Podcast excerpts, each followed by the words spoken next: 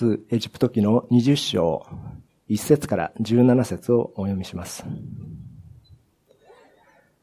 神はこれらすべての言葉を告げられた。私は主、あなたの神。あなたをエジプトの国、奴隷の家から導き出した神である。あなたは私を置いて他に神があってはならない。あなたはいかなる像も作ってはならない。上は天にあり、下は地にあり、また地の下の水の中にある。いかなるものの形も作ってはならない。あなたはそれらに向かってひれ伏したり、それらに仕えたりしてはならない。私は主、あなたの神。私は熱情の神である。私を否む者には、父祖の罪を子孫に三代、四代までも問うが、私を愛し、私の戒めを守る者には、幾千代にも及ぶ慈しみを与える。あなたの神、主の名をみだりに唱えてはならない。みだりにその名を唱える者を主は罰せずには置かには置かれ置かれない。安息日を心に留め、これを性別せよ。6日の間働いて、何であれ、あなたの仕事をし、7日目はあなたの神、主の安息日であるから、いかなる仕事もしてはならない。あなたも息子も娘も男女の奴隷も家畜もあなたの町の門の中に起立する人々も同様である。6日の間に主は天と地と海とそこにあるすべてのものを作り、7日目に休まれたから主は安息日を祝福して性別されたのである。あなたの父、母を敬え。そうすれば、あなたは、あなたの神、主が与えられる土地を長く生きることができる。殺してはならない。会員してはならない。盗んではならない。隣人に関して偽証してはならない。隣人の家を欲してはならない。隣人の妻、男女の奴隷、牛、ロバなど、隣人のものを一切欲してはならない。以上です。神との関係と題して、御言葉の取り次ぎをさせていただきたいと思います。イスラエルの民がシナイ山に到着したのが19章の一節でした。出発するのは、このシナイ山を出発するのは、レビ記の全体と民数記の10章までを読み進めたところです。ところから出発します。ですので、このシナイ山には11ヶ月間、ここに滞在することになります。そのシナイ山滞在の、滞在の記述が、まあ私たちの聖書で、にありますと、を見ますと、105ページにわたって書かれています。出エジプト記の旅は、もう荒野の40年と言いますから、年数にしますと、このシナイ山滞在というのは40年のうちの1年です。40分の1です。聖書の記述はですね、エジプトのラメセスから出発して、そしてヨルダン川を渡るまでの5つの章をまたいで、231ページを費やしています。ですから、荒野の40年の出来事のうち、45%をこのシナイ山滞在の出来事に割り当てているわけです。ですから、このステエジプト記をこの後読み進めていきますと、次のレビ記を全部読み終わっても、その次の民数記の10章までいかないと、シナイ山から出発できないわけです。まあ、ずっとこう、シナイ山におけるシナイ契約の記述が続いていきます。前回、モーセの立法は全部で613個の条項からなっていると話しました。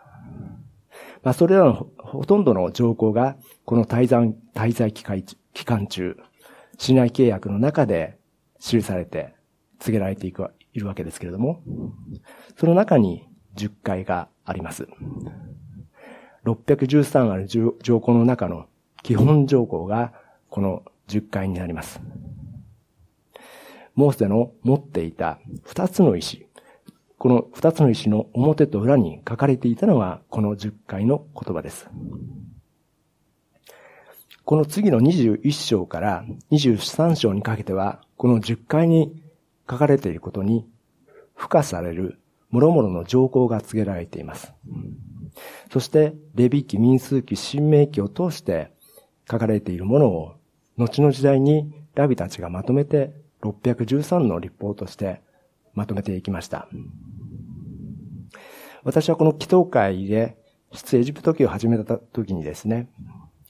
私たちクリスチャンのルーツを探って、私たちの物語の一部として、この出エジプト記を見ていきたい、受け止めていきたいと話しましたけれども、今日この触れる市内契約と呼ばれる10回の箇所に関しては、現代を生きる私たちにとって、この実会はどのような意味があるのだろうか。そのような視点で見ていきたいと思うんです。前回実会の意味を、について話しましたときに、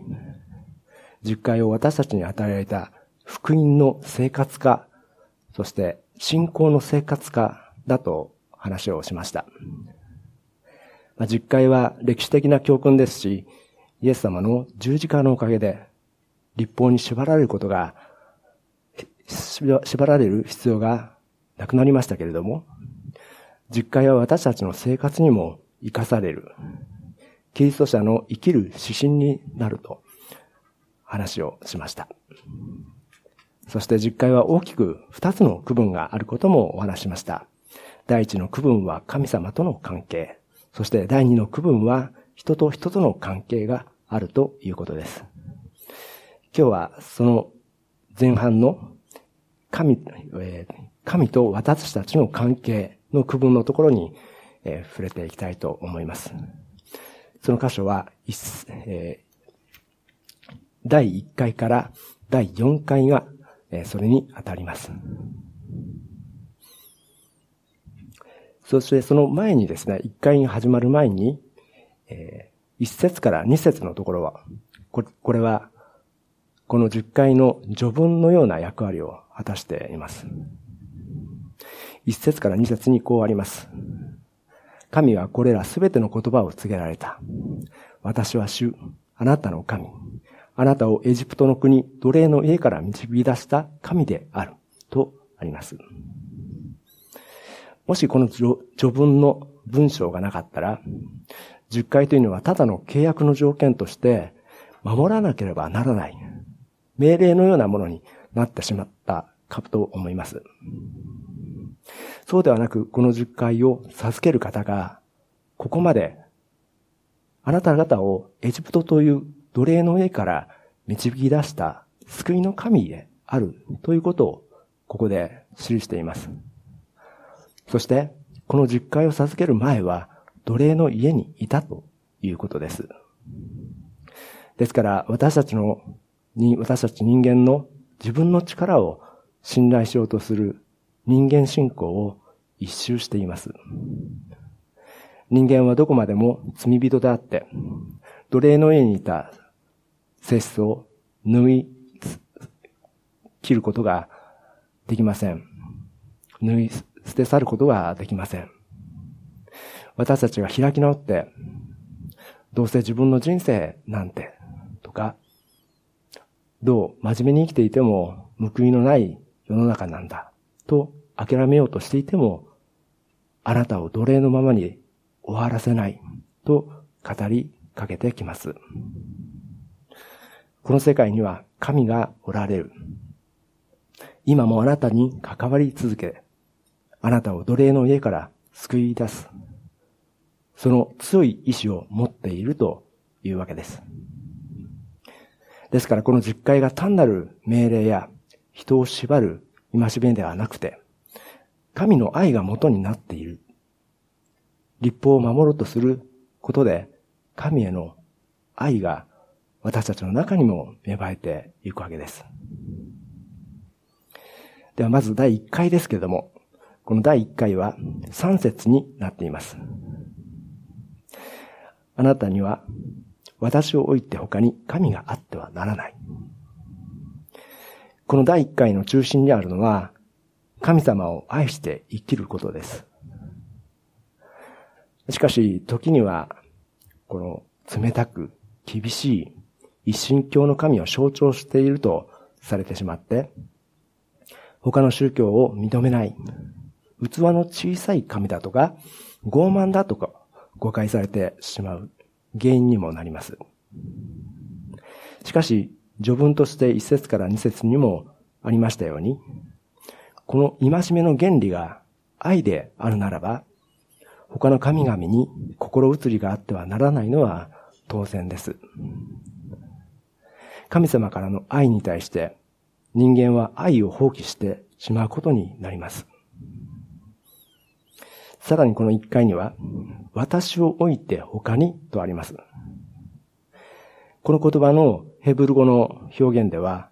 顔を意味するパネーという言葉が使われていて、私も、私の面前で、私の顔の前でという意味を持っています。つまり、あなたは他の誰かの前ではなく、私の目の前で他の神があってはならない。私の目の前で生きなさいということです。私たちが生きるすべての領域で、神の前で隠されたところがない。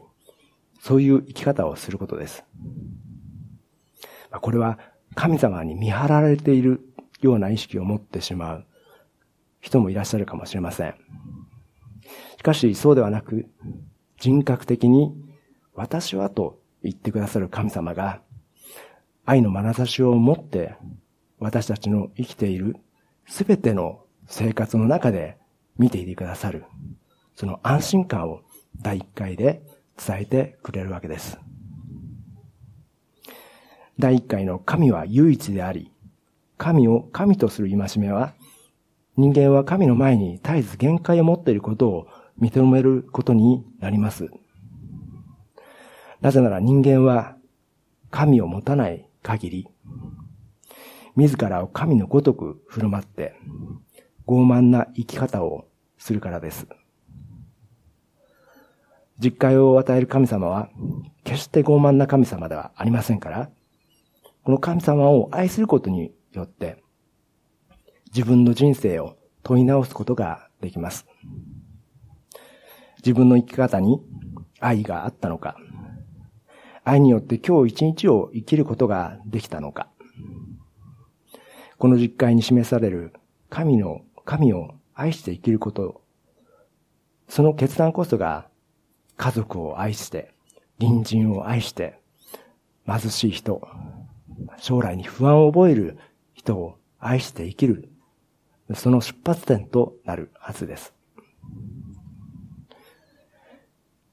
第2回ですけれども、第2回は偶像礼拝に対する戒めで、4節から6節がこの第2回となっています。この第2回は私たちに日常の生活の中では見えにくい戦いの相手を意識することを求めています。私たちの住む今の世界にはイエスは主であるという告白を知らず知らずのうちに奪おうとしたり、神を神とすることから引き離そうとする力が存在しています。まあ、ところでこの第2回について考えるときに、どこの説でこの区分を考えるか、実は教派や宗派によって違っています。カトリック教会やルーター派の教教会、教派では、偶像を作ってはならないという部分は、先ほど読みました第1回のところに含まれていて、主は主の皆を乱れに唱えてはならないというところが第2回になっています。一つずれているわけです。まあ、ここから一つずつずれていって、私たちが持っている第10回の部分のところを前半と後半に分けて、全部で10回にしています。ですから、この第1回は、他の神があってはならないと偶像を作ってはならないというのが一緒になって第一回になっています。カトリックやルター派ですけれども。まあ、ちなみにですね、ユダヤ教では第一回を私は主であるというこの一文だけで第一回にしていました。そして第二回はやはり同じように他の神があってはならないということと偶像を作ってはならないというのが一緒になって第二回になっていました。4節から6節の偶像礼拝の禁止だけを第2回にしたのは、改革派の流れにある教会です。私たちカンバーランド長老協会は、ウェストミンスター信仰告白や改革派に遡ることができる長老派ですから、この偶像礼拝の禁止を独立して第2回としています。宗教改革者のカルバンが、第2回は疑いなく神によって別個の戒めを与えられているとして独立させたんです。ユダヤ教、カトリックやルーター派のように偶像礼拝の禁止が他の教えと一つになってしまうと、偶像礼拝の危険性を自覚する姿勢が弱まる可能性があります。カルバンはこの20章の実会の中で、偶像礼拝とは何なのかというこの4節から6節の問いかけを神の問いかけとして強く受け取ったようです。そうしたことによって私たちの前に現れてくる偶像礼拝への警戒心を立ち上がらせてくれます。この区分というのはわずかな差で実会の中にどうせ盛り込まれているのだから大したことがないじゃないかと思われるかもしれませんけれども、カトリック教会では歴史の中で絵画や彫刻の作成が起こって、それが礼拝の手段、礼拝の対象になる道を開いてしまいました。教会の権威を過信して、免罪符を発行するようなことがありました。第二次世界大戦でヒトラーを崇拝したナチスと戦うことができたのは、ドイツの教会の中でも、この第2回を大切にした教会だったそうです。まあもちろん、あの、ボンヘーファーはルター派でしたし、日本の改革派も第二次世界大戦の時は政治に対、国に対して力を持たなかったわけですけれども、しかし、この第2回を大切にするということは、目に見えにくい偶像に対しての警戒心を私たちに継承を促してくれます。偶像を作ることの問題点、それは人間の思い通りにできる神を自分たちで作り出してしまうことです。マルクスは宗教はアヘンだと言ってキリスト教を批判しました。同じ時代のフォイエルバッハというドイツの哲学者は宗教とは自己願望の投影だと言って、やはりキリスト教法、キリスト教を批判しました。つまり、宗教とは自分の深いところの願望を神という言葉に言い換えて、自分の置かれている状況を諦めてしまって、変革する力を喪失させると批判したんです。確かに偶像にはそのような力があります。そして何が本当に価値があるものなのかという問いかけを人間から奪い去ってしまいます。人が人として生きるために考える力、生きる力を奪い去ってしまいます。資本主義の世界では、それを手に入れれば、あなたの人生は変わりますよ、とか、あなたにとって必要なものはここにありますよ、などと偶像を提供します。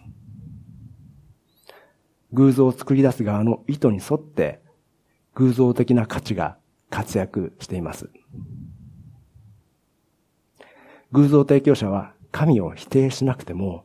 神様とこう並べることによって選ばせて、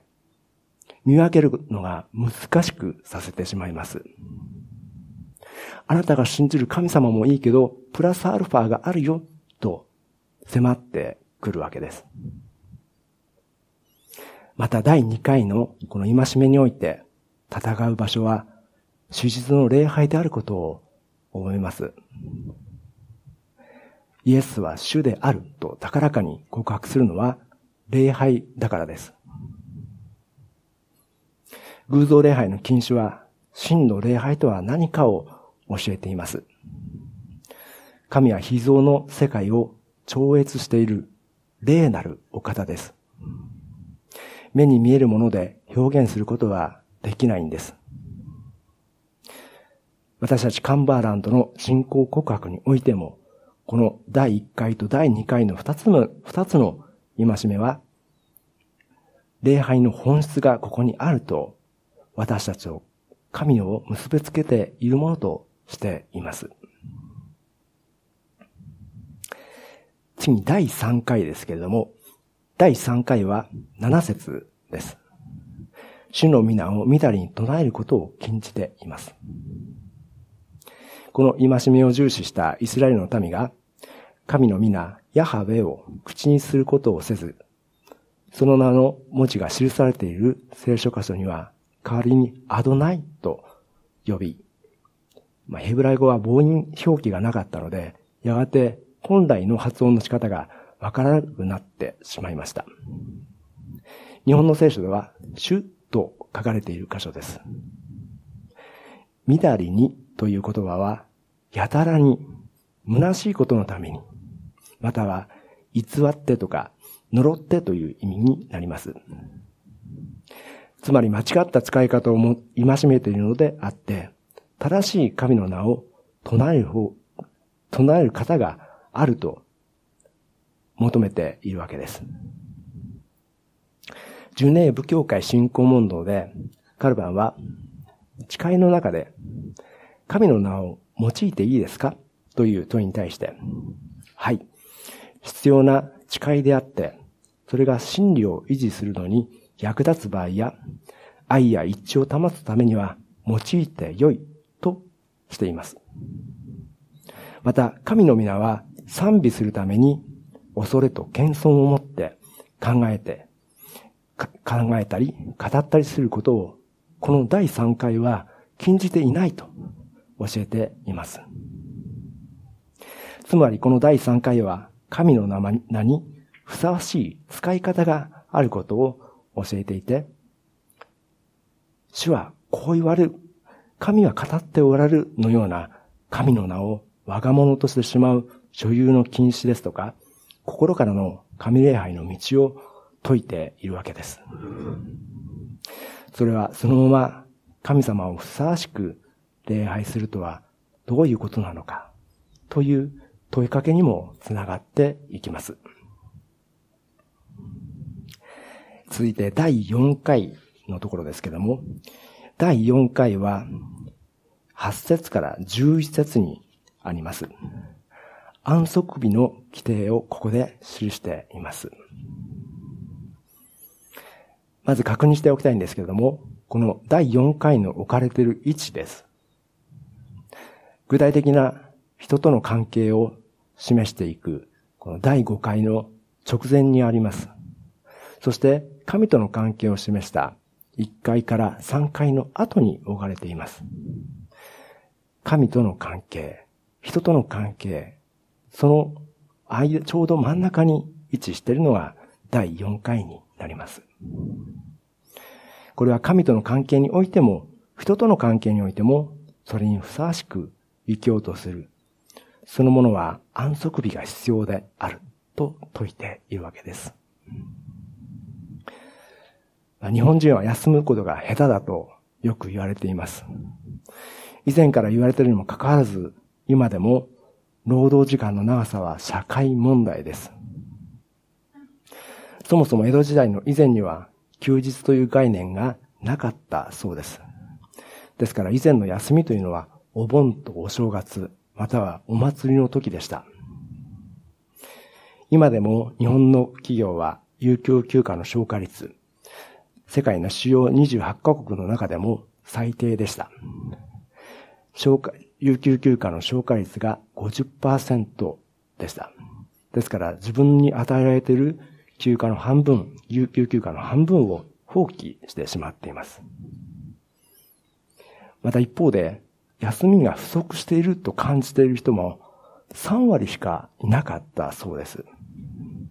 ですから世界一休みを欲していないということも分かったそうです。まあ、ちなみにですね、スペインという国は、有給休暇の消化率トップで100%消化しているにもかかわらず、現状の休日の日数に満足していない人が68%もいて、も、最も休暇が欲しい国でもあったそうです。まあ、それでもスペインの経済は破綻していませんでした。神様がこの世界を創造されながらも休まれたという事実があります。これは神様が安息されても世界は存続し続けるということです。ですから私たちが一人で仕事を抱え込んで重圧に押しつぶされる必要はないわけです。まあ、それでこそ私たちが安息から始まる一週間をよりよく生きる、よりよく働くことができるはずです。聖書的な労働感、働くという観念ですけれども、この第4回の安息日規定は、休むことを求めていながら、まずはじめに6日間働くことを求めています。創世記の2章の15節にこうあります。主なる神は人を連れてきて、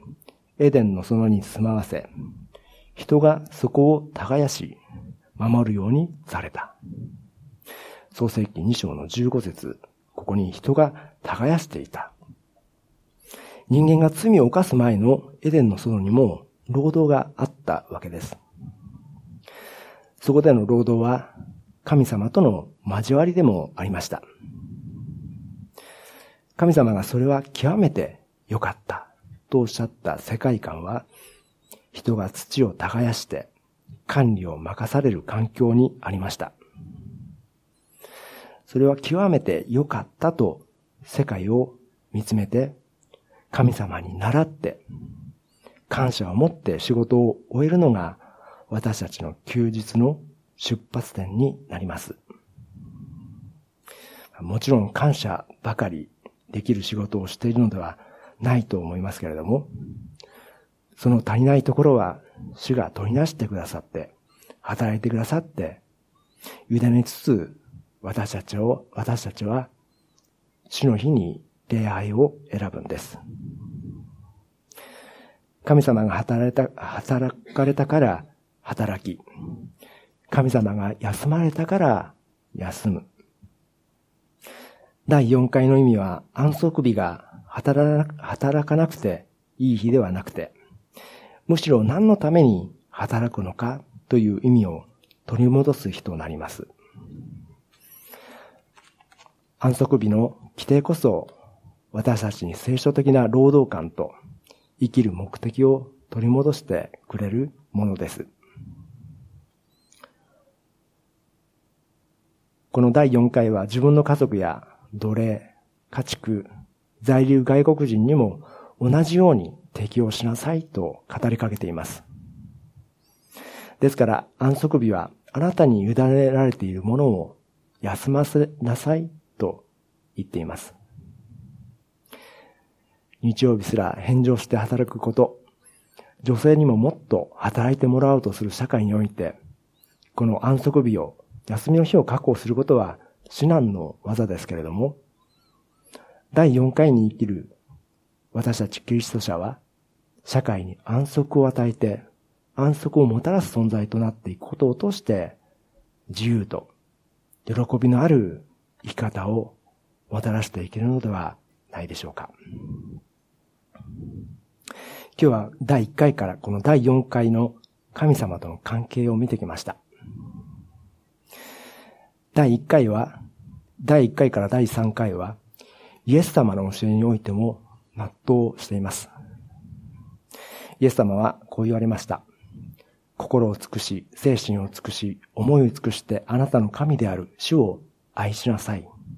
これが最も重要な第一回、第一の掟である。神様との関係を第1回から第4回までを見ますと、おのずと私たちの生きる心が礼拝にあることを思わされます。週の初めに遊びに行くこと、行くのではなく、自分の時間を確保するのでもなく、神に礼拝することから始めるとき、私たちの自分の人生の中心が自分ではないことを選び取っています。礼拝で使徒信条を告白するとき、十字架にかかり、私たちの救いのために命を投げ打ってくださったイエス様の愛と恵みを感じることができます。主の祈りにおいて、